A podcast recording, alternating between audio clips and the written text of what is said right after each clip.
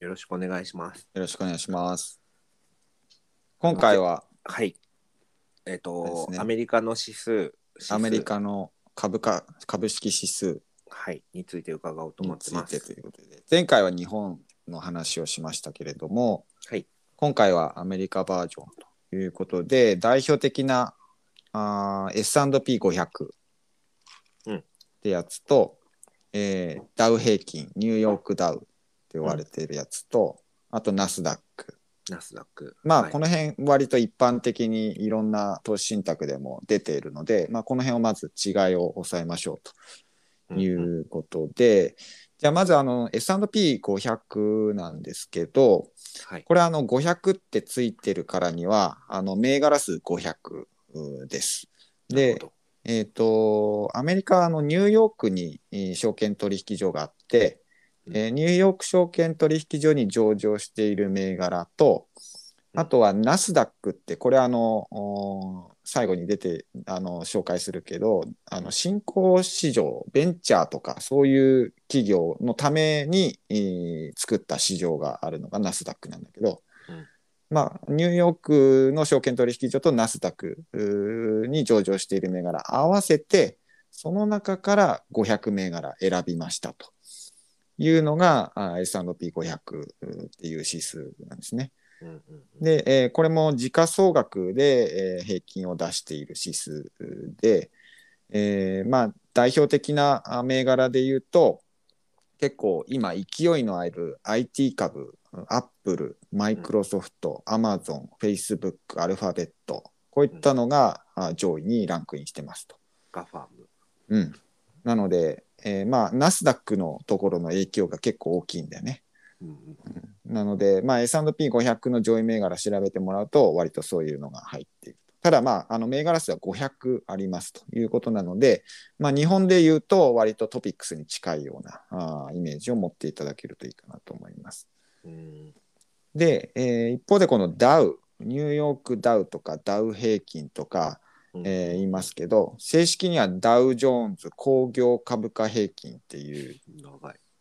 指数なんだけども、うんこれはあの同じところからあのユニバースとしては選びます。ニューヨーク証券取引所に上場している銘柄とナスダックに上場している銘柄あー両方から、うんえーでもこれは銘柄数としては30銘柄はい。でこれを単純に足し算して平均を出しますと。なのでこれはどちらかっていうとその日経平均にえー似てるような銘柄数はもっと濃いもやっと濃いやつ30銘柄だけだから。つ。で、えー平均を出しているという指数で、これ上位銘柄見ると、例えばあーホームデポ、マクドナルド、ゴールドマン・サックス、ボーイングとか、なんかそういう、まあ、こちらはどちらかというと価格が高い銘柄が、あー株価が高い銘柄が上位に入ってくるような感じですと。なので、まあ、まずその必ずそのインデックスって、えーまあ、ルールを決めて、えー指数にしてるのでそのルールに従ってどういった銘柄が入ってきてるかっていう上位銘柄を見ていただくとあの違いが感覚としてわかるかなと思いますので、まあ、あの IT 系の方が自分はいいと思ったら、まあ、S&P を選んでもらったらいいと思いますし、うん。まあそうではなくて例えばマクドナルドボーイングそういったところの方が、あのしっくりくるということであればそっちを選ぶとうんいうことかなと思います。であんまりこうダウ平均をそのアメリカ株の指数としてなんか運用に取り入れてるっていう機関投資家あんまり聞かなくてどちらかというともう基本的には S&P が中心ではあるかなと思います。日本の場合も日経平均よりかはトピックスを割と中心に考えているせ世界の投資家はまあ普通にそっちを使っていると。それはやっぱり銘柄数の、えーかところだと思いますけど、えーまんべんなく取ってるっていうことだと思うんですけど、まあ、あのダウを買ってる人はあんまり見たことないなというか、えーまあ、趣味の世界なのかもしれないですけど30銘柄なので、まあ、割とこう、お個別の話で動いちゃうかなと思います。うんうんでこの30銘柄って、あのー実はどうやって選ばれるかっていうルールが決まってないのがダウ平均で、ええルールが存在しないんですよ。指数を作るためのルールが。で、これ話し合いで銘柄の見直しをやってまして、あの、選定委員っていうのが別にいます。うん。だこの人たちが、あその、毎回話をして、これを入れるか入れないかってやってるので、まあ、その人たちのこう、趣味に が結構ありますと。さじ加減が。さじ加。減がありますという一方で S&P はちゃんとしたあルールがあるので、えーまあ、それに従って、えーそういうふうに今選ばれてると500社が選ばれてるうんということで、まあ、ちょっとそこは違いがあるかなと。で最後にナスダックなんですけどナスダックはこれあの S&P にも一部入ってる銘柄もあるんですけどナスダックっていうだけのくくりにするとお割と新興企業ベンチャー向けのお株式のお取引所なのでまあアマゾンとかアップルとかグーグルっていうのはまずここに上場したとうん。いうことがありますので、まあ本当にテック系とか、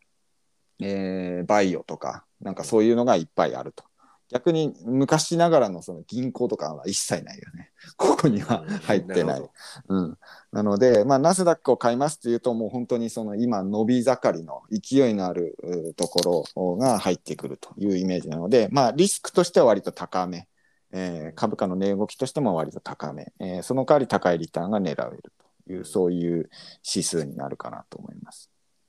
それがまあ、大きな違いかな。あの、ナスダックみたいなの日本にもあって、日本の場合は、あの、東証マザーズっていうのが割と新興企業が集まってる市場で。はい東証マザーズ指数っていうのがあー一応そういうえー役割を示していますし、うんまあ、あとはあのージャスダックっていうのは日本にもあるけどここは、あの小型株のお市場指数になっていて、まあ、それぞれこうなんていうんだろう。お上場する役割があーあるんですよね。で東京証券取引所の一部に上場するための基準があってうん。会社の規模がこれぐらいで財務内容どうですっていうそういう厳しい基準をクリアした人だけ一部に上場できるとかっていうそういうのがあるけどうん。あのスタートした頃の会社って当然黒字もまだないないしうん借り入れもいっぱいあったりするけどそういう企業でも優秀な企業は入れますよっていうのがあの新興市場マザーズっていうところだだし、まあ、アメリカでいうとナスダックっていうところで、まあ、割とそういったところは先に早めに上場できるという性質があってまあでもそれでもニューヨーク証券取引所にはまだ入れないとかっていうそういうまあ違いがあるかなと。うん。うん、なので、まあ、基本はアメリカ株って言ったら S&P500 をお持っとけば今アメリカが一番こう伸びてるところで代表の500銘柄が取れますと。うん。いうの。プラス、まあ、もっと濃いのでやりたいって言えば ナスダック、うんうん。まあ、この2つを持っとけばあいいのかなというふうには思いますけどね。まあ、あのダウ平均も決して全然違う動きをするっていうわけではなくてそれなりにこう相関はありますけどやっぱり30銘柄っていうのがあるので、うん。えーまあ、ちょっとそのお値動きに差が出ることはあるかなと思います。なんか名前的にダウ平均って言ってるぐらいだからもっとなんていうの大きなものの平均みたいなイメージなのかと思ったら30種なんでね。そう。ねもまあ歴史が古いのはダウ平均の方でうん。あの1800年1896年とかからあるみたいなんだけどなんか12銘柄でスタートしたっていうまあなんか結構内輪の指数だよね最初に始まったあ感じの。だから S&P の方がよりちゃんとちゃんとしてるって大変だけどなんかなんて言うんだろう。しっかりとこう代表を選んでるような感じはありますけれども。うん、なんか、うん。オーレン・バフェットさんもさ、うん。なんだっけ奥さんにうん。自分が死んだら S&P のインデックス資産の9割ぐらい買えみたいに言ってたっていう話を聞いて、S&P かと思って単純にそこに行った行き着いたんですけど、うんうん。まあ、さっき言ってたみたいなその S&P500 がうん。ちょっとスパイス的にナスダックみたいなイメージでいいのかな、あの本当にそれがベーシックの考え方でそれでいいと思います僕は。なるほど。あとはもう本当に上位銘柄を調べてもらってあの必ず投資信託ってその目論見書とか運用報告書ってついてるからそれをひあのあまりクリックして開く人いないと思うんだけど 開いて見てもらうと必ず上位のランキングが出てましてどういった銘柄があ1、2、3位、4位、5位に入ってるかっていうのが出てくるので、うんそれを見てもらって、ああ、こっちの方が好きだなって思ったらそっちがいいんじゃないかなと僕は思いますけどね。いや特にあのなんていうの投資とかその積み立て NISA 始めますイデコ始めますっていうふうに、うんあんまりこう深い知識を入れずにスタートしたい人はうん。前回出てきたトピックスとうん。S&P 今の S&P500 を、まあそうですね買っとけばまあ、まあ最もベーシックなやり方かな外れない。と思いますけどね。なるほど。うん。まあ別に日経平均がダメって言ってるわけじゃないし、ダウ平均がダメということでもないと思いますけど、まああの、銘柄数がそれなりに分散してるので、うん。うんえー値動きとしてはより落ち着いてると思います。うんうん、なのでまずそういうので感覚をつかんでからもし、えーお試しで他のもやりたいというのであればあー手を広げていくというやり方がいいかなと思います。なるほど。なんかちょっとあの住み分けというかうんダウ平均とナスダックうんえっ、と S&P っていうののこう住み分けがちょっとすっきりしちゃうような気がします。うんうんまああの投資を割とお長いことやって例えばその S&P のおも持ち分がかなり増えちゃって自分のアロケーションの中で S&P がいっぱいごっそりになっちゃったと言った時になんかちょっと分散したいなと思った時はそういったその辺の違いを見ながらあの指数っていっぱいあるっていう話を前回もしたんですけど、あのアメリカも無数に指数があるので、まあ、ちょっとその指数を変えたインデックスに連動するう投資信託を買ってみるとかっていうのはありかなというふうに思います。例えば大型株、中型株、小型株で分かれると思いますし、うん。あのバリューグロースとかそういうスタイルでも分かれますしもう本当にありとあらゆる指数が世の中には出回ってるので、うんまあ、ちょっとその辺は研究してもらって、えー買ってみると面白いかなと思います。なるほど。はい。わかりました。まあ、あんまりすごく跳ねないかもしれないけど、その長期分散積み立てみたいな感じでいくと、まあ、さっき言ったトピックスと S&P でも、まあ、まあ、まずそこ貯でそこから、うん。そこから基本は攻めていくのが王道じゃないかなと思いますけどね。わかりました。はい。じゃあ、あんまり組み替えずに、このままちょっとうん。やっていこうと思います。うん。あの、だいぶ、それで、なんかもう、かなり慣れてきてからでいいと思います。いろんなことをやり始めるのは。最初からいろいろやっちゃうと、分かんなくなっちゃうと思うので、うんうんうん。まずは、あの、ベーシックなところを押さえてもらうというのがいいかなと。そこから入ると、まあ、大ごけしなさそうなんでね。うん、大ごけしない。あの、なんか変なものを 投資して、こんなはずじゃなかったっていうことにはまずはならないところからやってった方がいいと思います。わかりました。はい。ちょっと前回と今回ので、そのインデックスファンドの指数うん。が、まあ、気持ちこう整理されたかなっていう感うんじがうん。ありますので、そうですね。まあ、長期投資のところでは基本的にはインデックスをお勧めしていてうん、まあ、それで取りつつ、まあ、アクティブまでいいくかどうかはちょっと全員アクティブやってくださいっていうふうには僕は思わないので、